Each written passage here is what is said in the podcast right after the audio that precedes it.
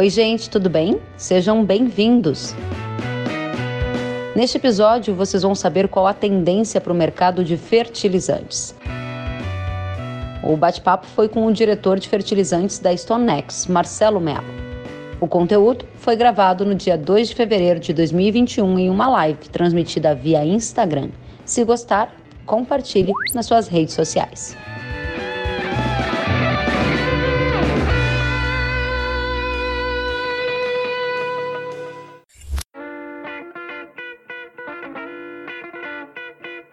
Marcelo Melo, diretor de fertilizantes da Stonex. Seja muito bem-vindo, um prazer te receber. Ah, muito obrigado, o prazer é meu, Karen. Marcelo, a gente recebeu muitos pedidos para um especialista como você responder as dúvidas da audiência. Eu quero já começar indo direto ao ponto. Na nossa conversa, antes de entrarmos ao vivo, você me disse o seguinte, Kellen, o mercado de fertilizantes está pegando fogo. O que isso significa? Conta pra gente. Olha, de fato, o mercado já, já vinha muito, muito forte até dezembro, é, e, e, de dezembro para cá ele está literalmente pegando fogo. Então, apenas ureia subiu 30% de dezembro para cá, são 85 dólares por tonelada. MAP subiu 25%, são 100 dólares por tonelada. Uhum. KCL é o, é o, é o bom menino, ele subiu só 5%, deu 15 dólares, mas ele vai subir mais. Não tanto quanto os outros, mas ele vai subir mais. O mercado está realmente pegando fogo, né? Muito bem, então você trouxe para a gente já uma alta de 30% para a ureia acumulado só em 2021, KCL 5% e o MAP cerca de 25%. Qual foi o gatilho para essa alta tão expressiva em um espaço curto de tempo? A gente está falando de um pouquinho mais de 30 dias, é isso, Marcelo? É, acho que até menos, viu? É, é, é ou 30 dias, é um mês, né? O, olha, o que está acontecendo é o seguinte. É, na verdade, nós estamos com os Estados Unidos é, começando e se preparando para o seu plantio, a demanda está forte é, e os preços dos grãos estão excelentes, estão muito altos, uh, também são os mais altos dos últimos uh, seis, sete anos. Uhum. E, e, então há demanda, há alguns probleminhas de produção uh, espalhados pelo mundo, principalmente porque o inverno na China está bem rigoroso e a China é um grande fornecedor de fertilizantes. Quando o inverno lá é muito forte, eles, eles priorizam a utilização de energia para calefação, ainda mais nesse período que tem muito home office, tudo isso, e diminuem a produção, principalmente de commodities. Né? Não vão diminuir a produção de computador, de carro, essas coisas, mas diminuem a produção de commodities. Então eles estão um pouco fora do mercado de exportação e resulta nessa situação. E tem outras coisas também que a gente pode comentar mais aí no transcorrer do programa. Vamos, vamos, vamos, é, quero te ouvir. É. Então, só para a gente já responder a nossa audiência, essa alta que você menciona é puxado por uma demanda aquecida, por um problema de produção em alguns dos grandes players, e aqui você citou a China, né? Além da China, a gente tem problema de produção de oferta em outros participantes do mercado? Olha, tem um problema muito pequeno no Marrocos, a OCP, uhum.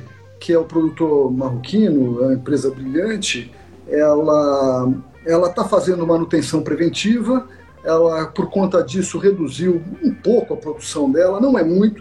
Na verdade, este normalmente é o período do ano de menor demanda, tá? Uhum. Então ela inclusive costuma fazer manutenções preventivas nesse período para fosfatado, né?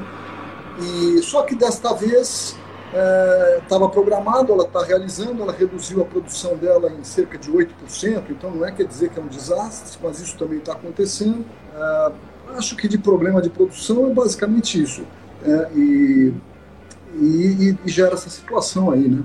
Mas, por exemplo, no, no fosfatado, e a gente pode aprofundar uhum. daqui a pouco, nós temos outro problema que é há uma crise muito séria de oferta nos Estados Unidos. Uhum. Eu acho que nós já tivemos a oportunidade de conversar com você em outras ocasiões, mas uh, foi feita uma petição nos Estados Unidos pela Mosaic, que é um produtor de origem norte-americana, tem uhum. grandes fábricas por lá, e para imposição de sobretaxas na importação de, de fósforo né, de origem do Marrocos e da Rússia.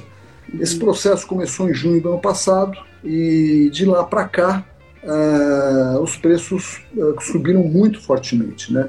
E, de fato, há uma crise de oferta nos Estados Unidos. Mas esse não é o caso do Brasil. Então, dizer, ah, mas então o Brasil não consegue comprar? Consegue. E, não, vai ter, não vai faltar fertilizantes. Isso a gente já pode deixar todo mundo tranquilo. Não vai faltar fertilizante. Né? É um problema do preço. A discussão é o preço. Fertilizante existe. Muito bem, então quero aqui relembrar nossa audiência alguns pontos que o Marcelo já trouxe.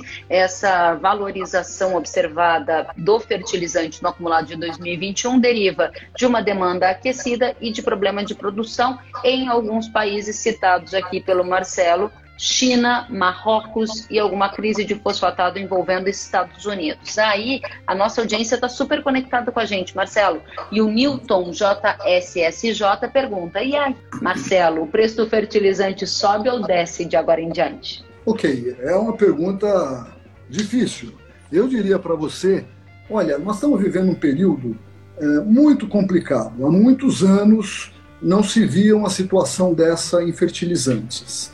E o que, que acontece? Na verdade, eu estava até pensando aqui, na verdade, talvez eu não estava nesse mercado ainda, mas estava em commodities e vivi sobre outros ângulos. Nós tivemos aquele que a gente todo mundo chamou do super ciclo, o último super ciclo de commodities, é, onde a China, na verdade, ela se abre para o mundo e começa um processo de urbanização muito forte a partir de meados dos anos 90, e o consumo de todas as commodities dela cresce astronomicamente de ano a ano, desde então. E isso foi fazendo todas as commodities, grãos, fertilizantes, metais, eu trabalhava com cobre, uh, petróleo, tudo subiu muito nesse período aí de 10 anos, entre 95, 2005, 6, 7. E, na verdade, aí nós tivemos a crise do Lehman Brothers, né, a quebra do Lehman Brothers nos Estados Unidos, que não tinha nada a ver com commodities, não tinha nada a ver com derivativo, era uma crise de crédito e uma crise bancária nos Estados Unidos, mas isso chacoalhou fortemente a economia. O Lehman Brothers era um banco imenso e, e até os Estados Unidos passou, porque os Estados Unidos falou: não, vai quebrar, quebra, eu não vou ajudar ninguém, tem que quebrar mesmo. Ele ficou tão assustado que começou a falar: não, tem as empresas que são, que eles dizem em inglês, too big to to fail, né? Então eles começaram a falar, não, não pode mais quebrar. E eles começaram a, a arranjar um jeito de não quebrar, porque senão ia ser, as consequências mundiais podiam ser imensas. Bom, e aí isso também fez com que as commodities, então todo aquele ciclo, aquele é, super ciclo de commodities também fosse interrompido, né? Naquela época eu não estava com fertilizantes, mas, por exemplo, os três, a ureia, o MAP e o KCL estavam a mil, mil e cem, mil duzentos dólares. Chegaram a bater esse patamar de preço aí por volta de final de 2007, talvez começo de 2008. E quando vem a crise do Lehman Brothers, tudo despenca, todas as outras commodities e essas também. Todas caem 40%, 50%, 60% em seis meses. Né? Uhum. E, e, depois disso nós passamos, vivemos um período com demanda, com preços subindo, preços caindo mas sempre sob razoável controle. Nós nunca uhum. vimos uma situação dessa que em 30 dias o preço do MAP sobe 100 dólares. E se pegarmos o preço desde junho do ano passado até agora, ele praticamente dobrou. Nos Estados Unidos ele estava 280, 270, ele está a, 550. Uhum. Ele dobrou. Né? No Brasil não chegou a dobrar, mas subiu muito. Então é, é uma situação atípica. Ok, mas respondendo sua pergunta, Olha, eu tenho a impressão que passado então algumas dessas, quais são os problemas que eu mencionei que nos que, que, que o do, do, Marrocos é um, um, problema simples, não é, não é isso que está causando todo o problema, não. É só uma, uma contingência a mais. Uhum. Mas se você pegar uh, os Estados Unidos, que está com uma demanda muito forte, tem essa crise no fósforo específica, uh, mas a ureia também está subindo muito, lá ele não tem essa crise, está subindo fortemente. É, então, mas passada essa demanda para plantio de primavera dos Estados Unidos, essa demanda vai acabar para milho por volta de abril, final de abril, e vai acabar para fósforo por volta de final de, de maio. Então, passado essa, esse pico de demanda e passado também o inverno chinês, que vai agora, a China tem uma dimensão vertical muito grande, se olha no mapa, verticalmente ela é muito grande. Então a parte do sul da China ela daqui a pouquinho já acabou o inverno, meados de, de fevereiro, e já não tem mais tanto problema. Então, a partir de março, abril, a China volta ao mercado internacional, principalmente com os preços desses patamares, porque a China é o maior exportador de fósforo, é, é, é imenso produtor de ureia, mas ela também tem um problema, ela tem os maiores custos de mercado. Né? Uhum. Ah, então, ela costuma entrar no mercado quando os preços são muito atrativos. O preço da ureia está no maior preço desde 2015, né? Uhum. no fósforo também. Então, ela, ela tenderá a vir com muita força a partir de março, abril. Né? Então, daí você tem dois desses fatores que estão conjugados e forçando o mercado, vão estar fora do mercado. Ah, então os preços vão despencar? Não é bem assim, porque os grãos estão muito fortes e há uma certa simetria nos mercados, né? Nem tanto na ureia. A ureia é um mercado onde a produção é muito pulverizada, então ela fica realmente uma competição perfeita. Então os preços vão cair. Então na ureia eu tenho tranquilidade, quem tiver que. Não, se bem que agora ninguém vai ter que comprar, na verdade teria safra inverno, mas é muito perigoso esperar, porque a, a safra inverno no sul vai precisar de ureia. Porque os preços vão despencar em maio, junho. Devem cair mais de 100 dólares por tonelada no caso da ureia, em maio, junho. Agora, uh, no fósforo, eles talvez caiam, eu acho que eles caem, tem uma correção, mas antes disso eles vão subir mais. Então eu não sei se convém esperar a queda que vai ocorrer em junho. Né? Você pode ter problema de logística, você pode ter uma série de outros problemas, e de repente, como ele ainda vai subir, é capaz de quando ele cair, ele voltar para o patamar que está uhum, agora. Uhum, então, muito a, bem. É, é complicado aí a situação do fósforo. Você colocou alguns fundamentos, né? Um dos fundamentos é a demanda aquecida lá nos Estados Unidos. Passado o pico de demanda dos Estados Unidos, esse pode ser um fator com viés baixista para alguns fertilizantes, prioritariamente a partir de março, abril, somado a um arrefecimento do problema com o inverno chinês, que poderia potencialmente aumentar a oferta de fertilizantes no mercado. O que você chama atenção, dividindo em duas partes, que acho que é bem importante, é na questão da ureia. Você foi bastante enfático ao dizer que, Ellen, para a ureia, eu acredito em uma tendência baixista, prioritariamente a partir de maio e junho, certo?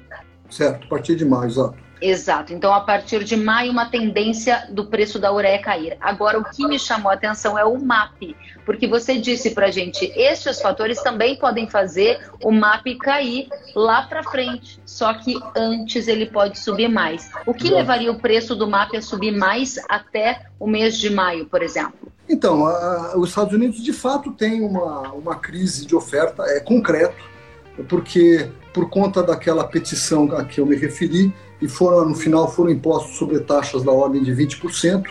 Eh, a China já era proibida de vender para os Estados Unidos por conta da guerra comercial. Eh, o Trump, há dois anos, impôs uma sobretaxa de 25% nas exportações de, de uhum. fosfatados da China. Então, os três maiores exportadores mundiais estão fora do mercado norte-americano. Né? Então, eh, só o, que eles, só o que Marrocos e Rússia supriam, os Estados Unidos está tendo muita dificuldade de comprar em outros lugares ele praticamente tinha que comprar 100% do que o México produz, 100% do que a Austrália produz, para ainda assim não chegar no número que eles estavam comprando. Né? Uhum. Então, ele é, obviamente não vai conseguir comprar 100%. Né? Então, há uma crise efetiva de oferta no mercado norte-americano, é uma realidade. Agora, os produtores de fósforo veem o preço nos Estados Unidos tão forte, eles falam, bom, Brasil, também quero esse preço aqui. Né? E nós não temos essa crise de oferta, né? Mas o fato é que exatamente os grãos estão muito altos. Eu me referia que é uma espécie de uma assimetria no mercado. Uhum. Então, uh, os preços vão ceder, eu acho que eles vão ceder alguma coisa. Mas dependendo de quanto eles subirem, talvez eles vão cair onde então nós estamos agora, um pouquinho mais baixo. Então, olha, para te dizer a verdade, eu acho que o mercado está tão difícil que eu acho que o ideal é ser muito conservador agora, sabe? tomar uma, uma, uma postura mais agressiva, falar, não, então eu acredito que vai cair e tal, é complicado. E tem uma saída boa para o MAP, que é o uhum. seguinte, ainda mais agora nós estamos começando a colheita, muita gente ainda tem soja disponível, que não está totalmente vendida, né? Então, se você pensar em fazer um barter, e não precisa ser um barter efetivo, ah, porque eu trabalho com a trader X, Y, não sei o uhum. quê, Não precisa ser isso, ou trabalho com essa, aquele outro fornecedor. Pode ser um barter que a gente chama um barter sintético, quer dizer, você pode procurar a empresa que você está acostumado a vender a tua colheita quando ela está pronta e vender um pedacinho da colheita de soja, o equivalente ao que você precisa comprar de MAP, o equivalente do valor monetário, tá? E comprar um MAP, né? porque você não quer fazer um barter efetivo, você faz um barter sintético que a gente chama, né? E cuidado com o dólar, porque o que você não quer também é fazer a tua compra de fertilizantes. Na hora que você compra fertilizantes, mesmo que seja no Brasil, de um distribuidor local, ou de uma misturadora, ou de qualquer que seja, você compra em reais, mas ele vale dólar. Né? Fertilizante vale dólar. Todo dia ele sobe e desce, acompanhando o preço do dólar. Então o que você não quer é comprar o fertilizante em real, porque você está comprando em real, mas você está, na verdade, comprando dólar, né? você fixou uma taxa de câmbio ali, e depois ter que vender a tua safra de soja com o dólar mais baixo. E a gente nunca sabe. Aí nos últimos 30 dias o dólar chegou aí a 5,70, depois ele baixou para 5,20. Quer dizer, não dá, não tem um economista que consiga acertar, porque o Brasil é uma gangorra, o mundo está uma gangorra, e muita coisa. Então, então, o que você deve fazer nessa operação, inclusive, se você fizer ela ao mesmo tempo, você sai do risco, inclusive, do dólar também, né? Então, porque você vai ter a sua compra e a sua venda simultânea. Veja, você não tem que vender toda a sua produção, você só tem que vender o valor equivalente à sua compra de MAP. Tá? tá certo. Eu acho muito que essa bem. é a postura mais conservadora do momento. E é muito boa, a relação de troca está muito boa, Kelly. Eu, eu vou justamente te perguntar sobre isso, então quero saber. Você disse que está muito difícil de antecipar o movimento do mercado de fertilizantes e, por isso, sugeriu a adoção de uma postura conservadora, ou seja, fixar uma parte da próxima safra, do custo da próxima safra, entregando um pouco da sua soja, né? Fazendo essa negociação. E a audiência está perguntando aqui, o Jacques Petroli, qual é a melhor hora de comprar os fertilizantes agora ou esperar? Eu acredito que a sua resposta é justamente olhar para a relação de troca. Qual é a relação de troca hoje? Então, a relação de troca do MAP, que é o que nós estamos falando, uhum. ela está em cerca de. No, no, porto de Paranaguá, tá? Uhum. Mas ela, ela, ela, na verdade, se ajusta por todo o Brasil. Então, a, a, uhum. por quê? Porque você, na verdade, tem que somar o frete até a tua região para levar os fertilizantes e o frete também para descer a soja até o porto. Então, mais ou menos é, o, o, número é diferente, digamos, mas as tendências são semelhantes. Tá. Então nós estamos numa boa, não é a melhor relação de troca, mas estamos numa tá. boa relação de troca, das melhores dos últimos cinco anos. Com, no porto de Paranaguá, você precisa de 13 sacas e meia, 13 sacas e 50 de soja para comprar uma tonelada de MAP. Evidente que isso está variando todo dia, mas mais ou menos deve estar tá por aí, tá? E para você ter uma ideia, a média dos últimos cinco anos é de 16,50. Então nós estamos 3 dólares abaixo da média. Uh, é, 3 dólares em 16 dá 3 por 15, daria aí 25%, acho, algo do uhum. tipo, e 30%. Então acho que tá, é muito conveniente e você sai do risco, porque não é momento, é um, é um momento difícil realmente de prever. Né? Eu, eu acho que é a melhor alternativa né, para okay. o mar.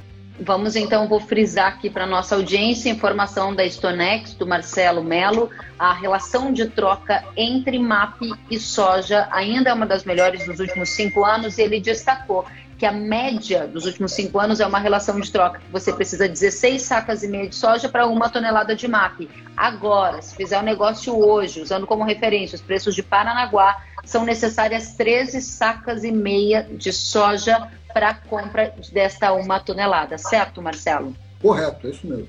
Isso. Legal, então trouxemos aqui a resposta do Marcelo para o Jacques Petroli e eu quero trazer a participação da nossa audiência. O Iago Carvalho está dizendo: MAP está o olho da cara, ou seja, está muito caro mesmo. Hoje tivemos outro reajuste, disse o Iago. A relação de troca é a melhor alternativa no momento? Pergunta ele. Sim, é, é a melhor, é a melhor saída, porque se você for esperar, você pode estar tá, eh, correndo risco de pagar mais alto, inclusive, ou de repente o mesmo preço em junho, dependendo de onde você estiver, se você esperar até junho para comprar, você pode ter problema de logística, tem uma série de coisas. Eu não estou dizendo que o preço não vai cair, eu acho que ele vai corrigir. O que eu acho é que de repente ele vai voltar para o patamar que está, porque ele ainda vai subir antes. Né? A gente tem dito isso já há, duas, três semanas, e só na última semana ele subiu 40 dólares o MAP, cara. É uma barbaridade. E é no exterior. Isso aqui não é culpa, ah, são as misturadoras que estão fazendo. Não é. É no exterior. São os produtores é, de, de MAP no exterior que estão fazendo assim, né? Uh, e dá e to, volta tudo aquilo que a gente falou, né? Há alguma crisezinha pequenininha, a China está fora do mercado, é o maior exportador mundial de, de fósforo, está fora do mercado. Marrocos, grande exportador mundial, principalmente com a China fora, está fazendo manutenção preventiva. Ah, mas fez de propósito para atrapalhar? Não, pelo contrário.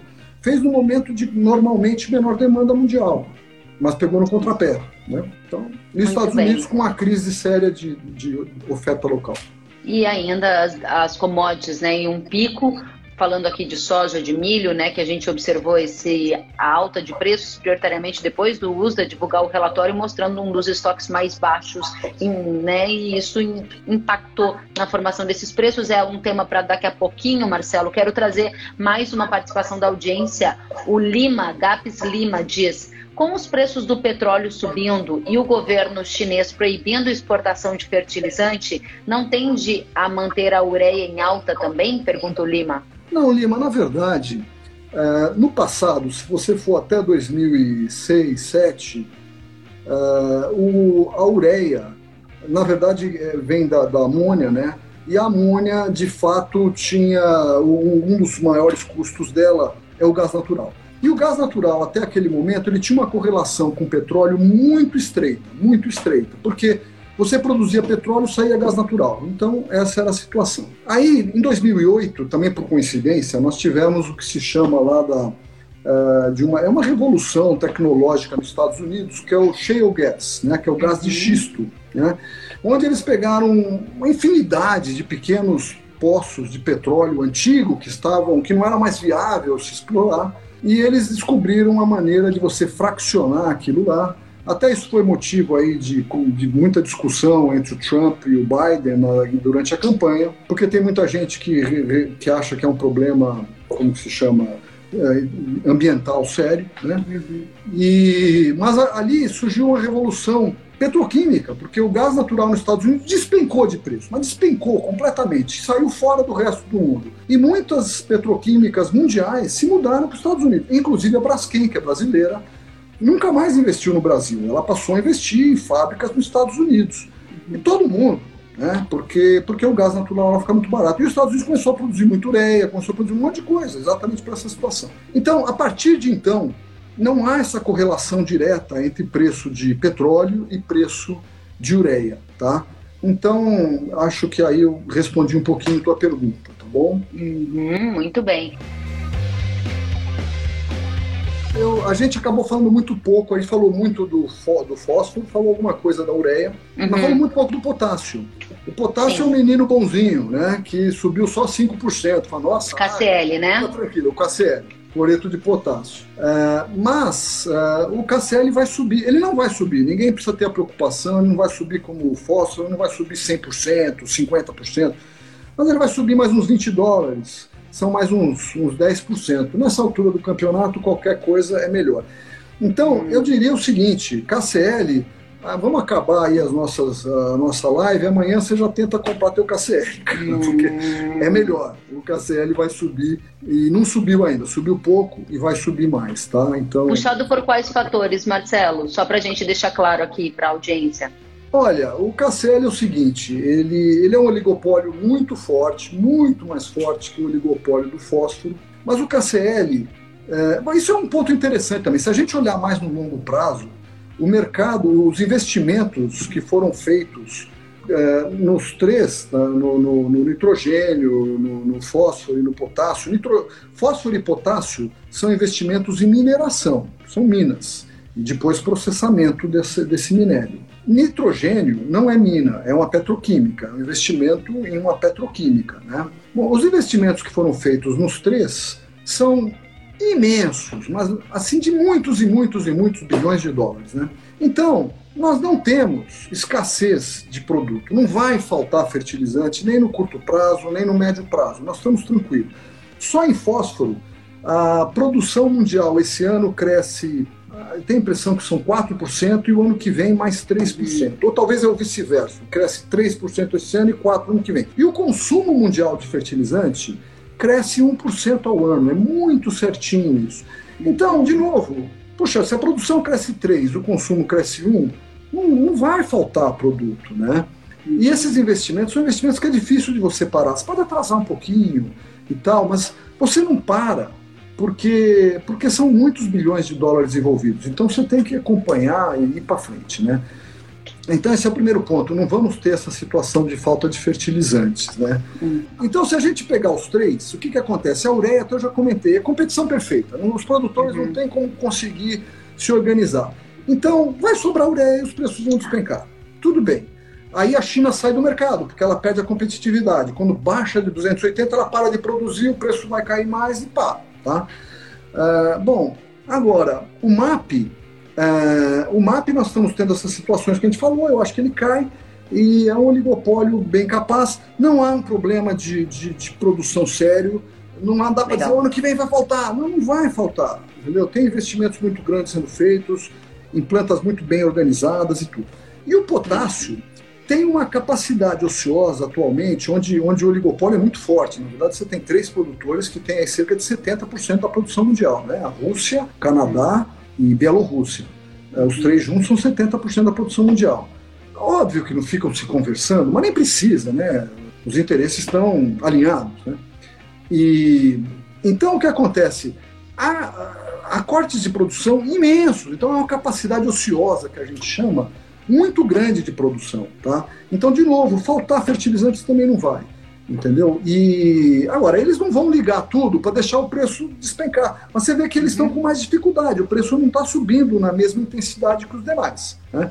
Vai subir porque é, eles vão olhar, vão olhar e falar, tá todo mundo na festa, por que, que eu tô fora, né? De certo uhum. modo. Muito bem. Marcelo, vou aqui recuperar o que você trouxe pra gente. A nossa audiência só aumenta e eu quero agradecer a todos que estão conectados conosco para resumir um pouco do que você trouxe e você, por favor, me corrija, fazendo uma síntese, extraindo o máximo que eu consigo de objetividade, você nos disse tendência para a ureia baixista, tendência para o KCL altista, tendência para o MAP. Sobe no curto prazo, no longo prazo tende a cair. Seria este um resumo do que você nos disse?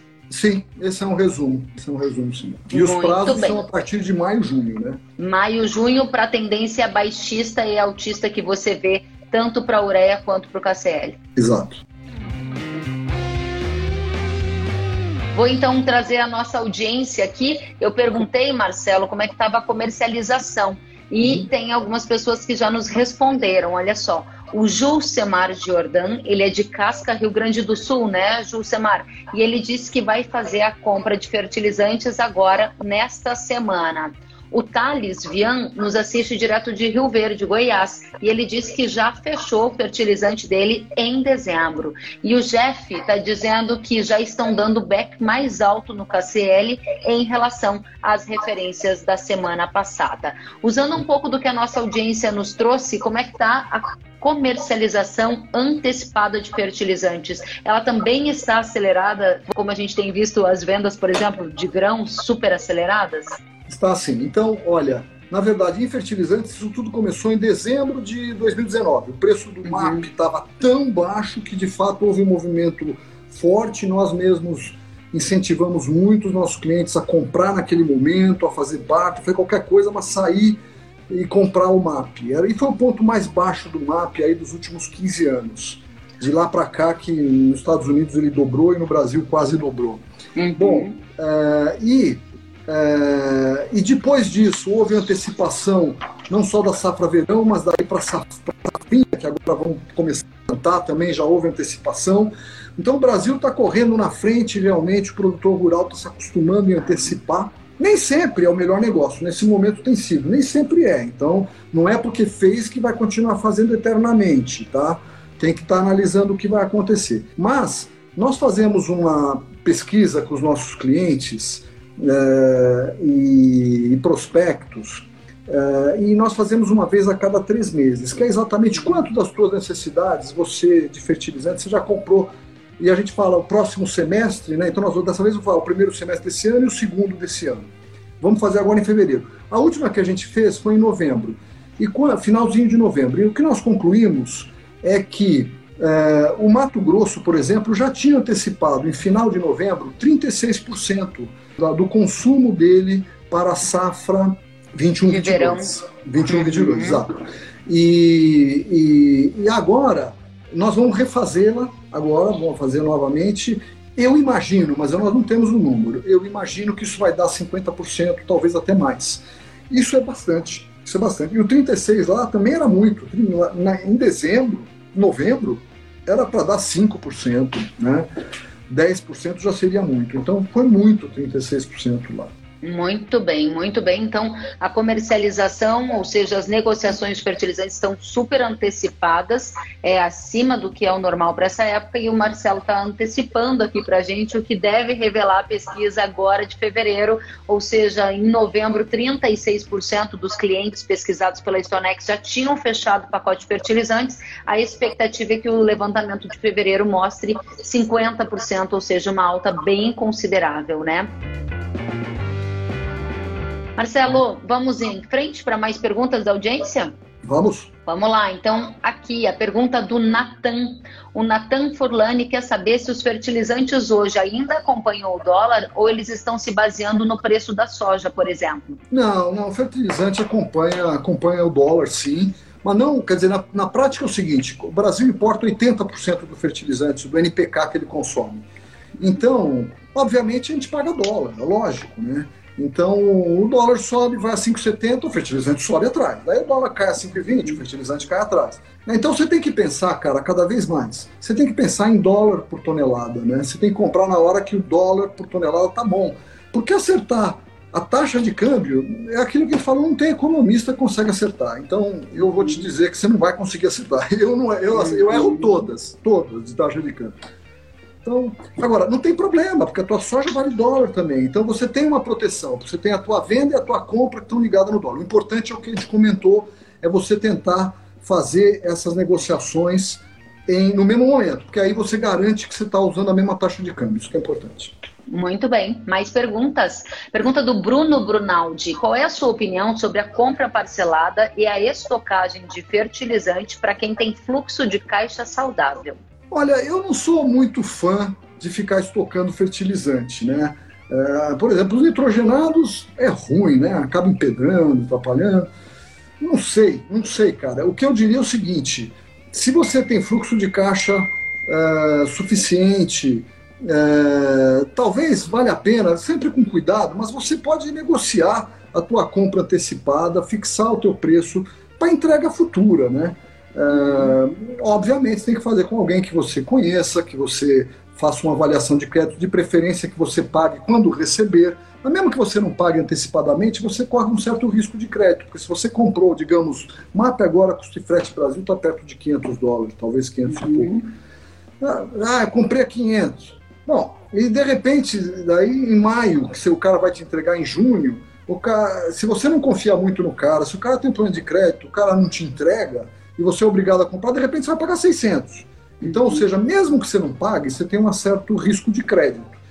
Mas se você analisar isso bem, eu, eu prefiro uh, fixar o preço e receber depois. Mas isso depende de cada um. Eu, na parte técnica eu não conheço bem. Nosso negócio é a tendência de preço.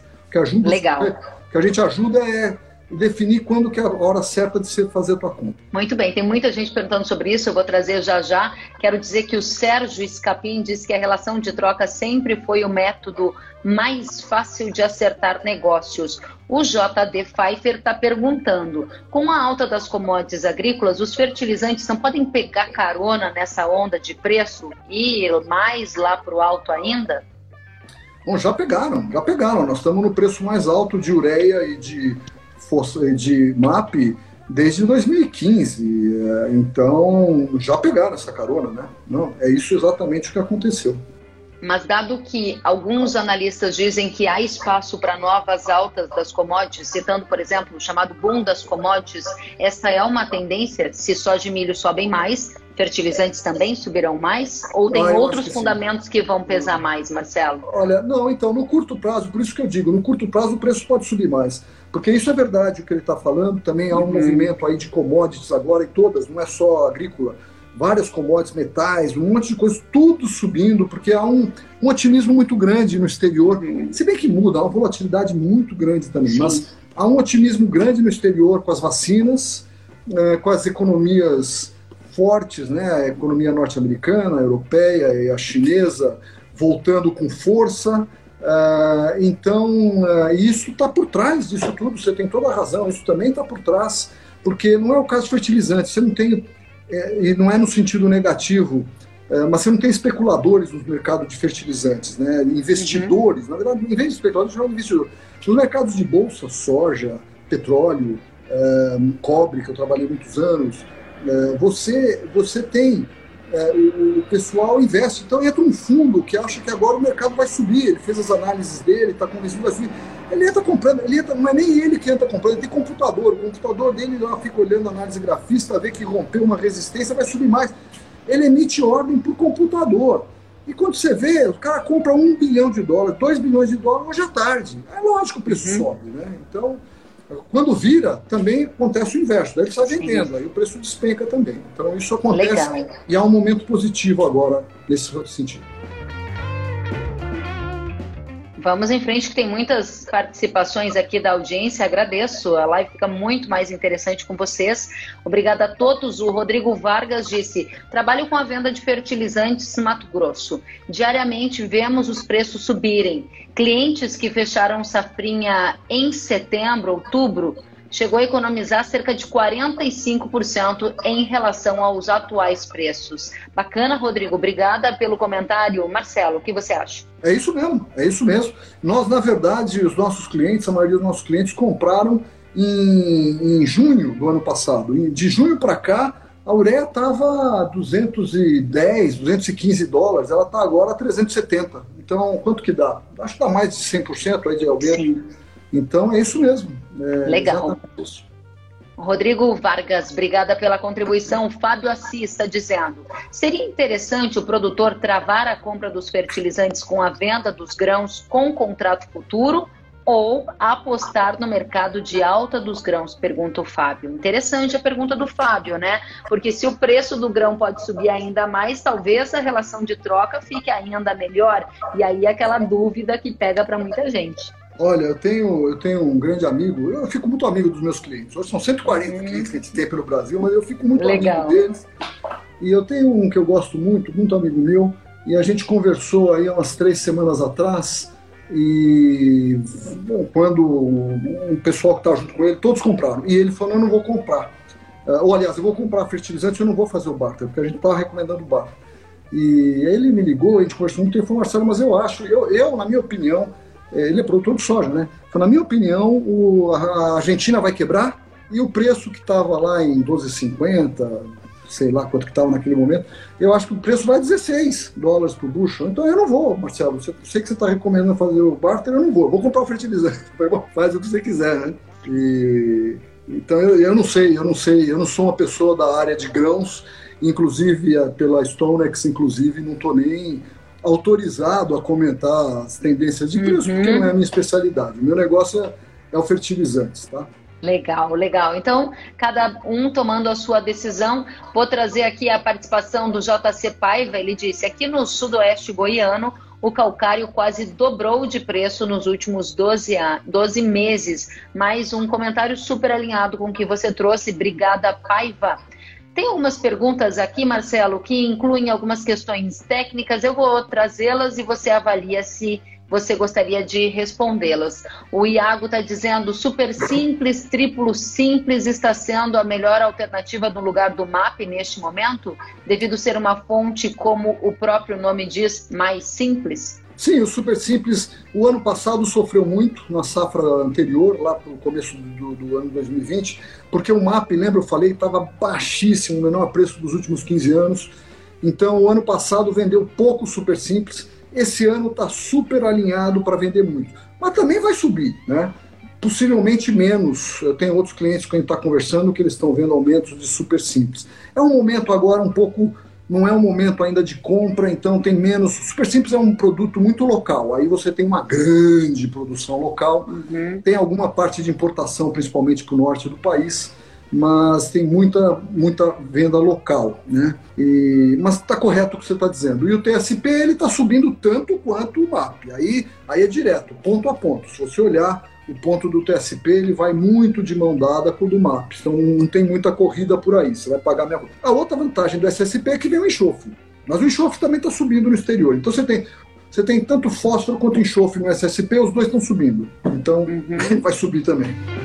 Legal. Mais perguntas? A Taina perguntou assim: todo, um monte de gente já adiantou a compra do fertilizante. Uhum. Então a pergunta dela é: se todo mundo ou esse grupo grande já adiantou, no longo prazo vai ter uma demanda menor. Isso significa que o preço do fertilizante pode ficar mais baixo? Pode, exatamente. Esse, esse é exatamente o que a gente estava falando. Por isso que a ureia vai derreter. Né? Uh, por isso que eu acredito que o fósforo vai ter uma correção de preço, a gente uma correção, ou seja, os preços vão cair, vão parar de subir, vão cair. Uhum. Mas isso tende a ocorrer na ureia a partir de maio, então dizer maio, junho, e o, o fosfatado é um pouco depois, então junho. Então, de novo, isso pode, dependendo de onde você está, é uma aposta que pode ser perigosa, porque ela pode te colocar em problema logístico para comprar. E, de novo, como o preço ainda vai subir, né, pode ser que quando ele cair, ele volte para onde ele está agora. Então, Entendo. É, esses são os, os, pontos. Mas o teu raciocínio está correto. O Brasil, o Brasil que costuma comprar muito lá por volta de maio, junho, possivelmente vai ter antecipado isso tudo, já parte disso, né? Então vamos também diminuir demanda junto com os Estados Unidos. Mais um motivo para as coisas baixarem. Interessante. E aqui eu vou trazer várias perguntas e aí na sequência a gente amarra elas. O petróleo está dizendo: compro fertilizante agora para o plantio do trigo ou espero? O Sérgio está perguntando: a relação de troca insumos por grãos nesse momento parece viável? Qual a sua opinião? O Mauro está perguntando: espero ou compro fertilizantes? Eu sei que a gente já trouxe é, respostas nessa linha, mas eu gostaria de aproveitar tá. a participação da audiência para você também fazer a sua consideração final, aquele recado que não pode faltar para a nossa audiência. Perfeito. Então, acho que com relação, a, com relação à relação de troca, ela está muito boa. Mesmo para o MAP, ela está muito boa. Não é a melhor, mas ela está muito boa. Para o KCL, ela é espetacular. Ela é a melhor dos últimos cinco anos. Compre, compre o mais rápido possível. Mesmo no MAP, compre, sai desse risco, cara. Está muito complicado esse mercado. Então, eu acho eu recomendo tomar uma atitude muito conservadora. Não é hora de falar, não, mas vai cair, eu vou ficar esperando. Eu não faria isso. Tendo soja faz a relação que eu falando. A pergunta sobre o trigo, eu vou confessar, eu tenho, quando é que exatamente planta trigo, eu não tenho bem certeza, acho que é uma safra inverno. Então, isso, sendo safra, safra inverno, inverno, você não tem mais espaço para esperar, cara. Não tem jeito. Também, então, é pior que a safra verão. Compra já desliga o telefone, acaba a live, amanhã de manhã você está uhum. comprando, ou está fazendo barter, o que for, né? Porque só vai piorar a situação aí para você, né? E a terceira pergunta é... Era sobre comprar agora, não comprar, toda essa pois é, situação. É, já, e... já falamos, né? Exato. E a Janaína pergunta aqui: o dólar deve descer tendo em vista o novo presidente do Senado? Ou seja, a pergunta de dólar que tem a ver diretamente com a formação do preço dos fertilizantes. É. A nova composição do Congresso, pergunta a Janaína, pode trazer um ambiente favorável para reformas, isso geraria uma tendência baixista para o câmbio. Vocês na Stonex estão acreditando que o câmbio tem uma tendência baixista? Conta para gente. Olha, nós como Stonex não estamos, muito menos eu que não sou analista de dólar, autorizado a dar uma expectativa do dólar para os nossos clientes nesse momento. Eu, como Marcelo Melo, mas eu não estou falando como Stonex, posso te dar a minha opinião. Uhum. Eu acredito, sim, que são boas notícias, porque o ambiente político está muito conturbado. Se nós conseguirmos, então, diminuir toda essa turbulência e conseguirmos, por fim, avançar numa reforma tributária, avançar numa reforma administrativa, uhum. eu acho que nós temos tudo para que o dólar caia, concordo com você. Mas eu volto ao ponto Lembre-se que se cair, ah, mas aí eu vou comprar fertilizante mais barato. dá na mesma. Nós estamos falando que você tem que comprar, você tem que pensar que fertilizante vale dólar por tonelada. Você não vai comprar mais barato, você vai continuar comprando ele em dólar por tonelada, talvez mais caro.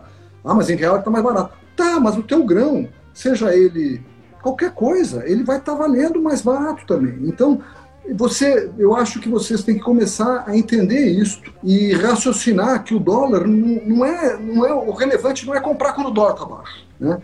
E eventualmente, muitas vezes não tem problema comprar quando o dólar está alto, desde que vocês estejam gerenciando. Isso não quer dizer fazer um derivativo de dólar, não é isso. Desde que você esteja gerenciando o lado da tua venda e fixando a taxa de câmbio semelhante para valores financeiros semelhantes. E aí você tem uma maximização do teu, do, da, do suprimentos, né?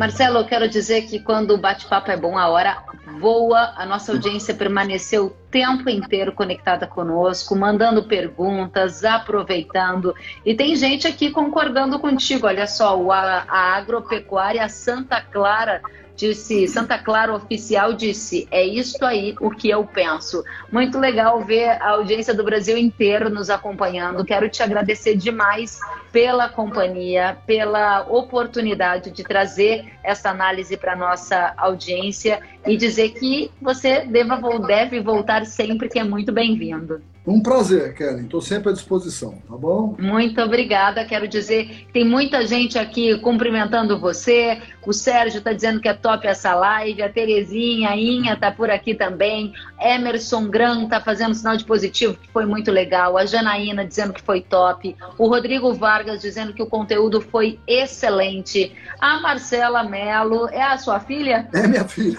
Ah, Marcela maravilhosa. Marcela, que inclusive era minha fonte para o mercado de milho. Marcela, você faz falta, hein? Lembro muito bem de você. Muito bem. E aqui temos muito mais gente, olha só. O Spactinello dizendo parabéns, o Ribas dizendo muito boa live, o André Mendes, o Cacá Vilela, Pfeiffer, bom demais. E olha, Marcelo, só elogios. Obrigada pela oportunidade. Volte sempre. Eu que agradeço todo mundo aí. Um prazer realmente, tá bom? Obrigada, um meu caro. Tchau, Uma boa ótima noite. noite. Tchau.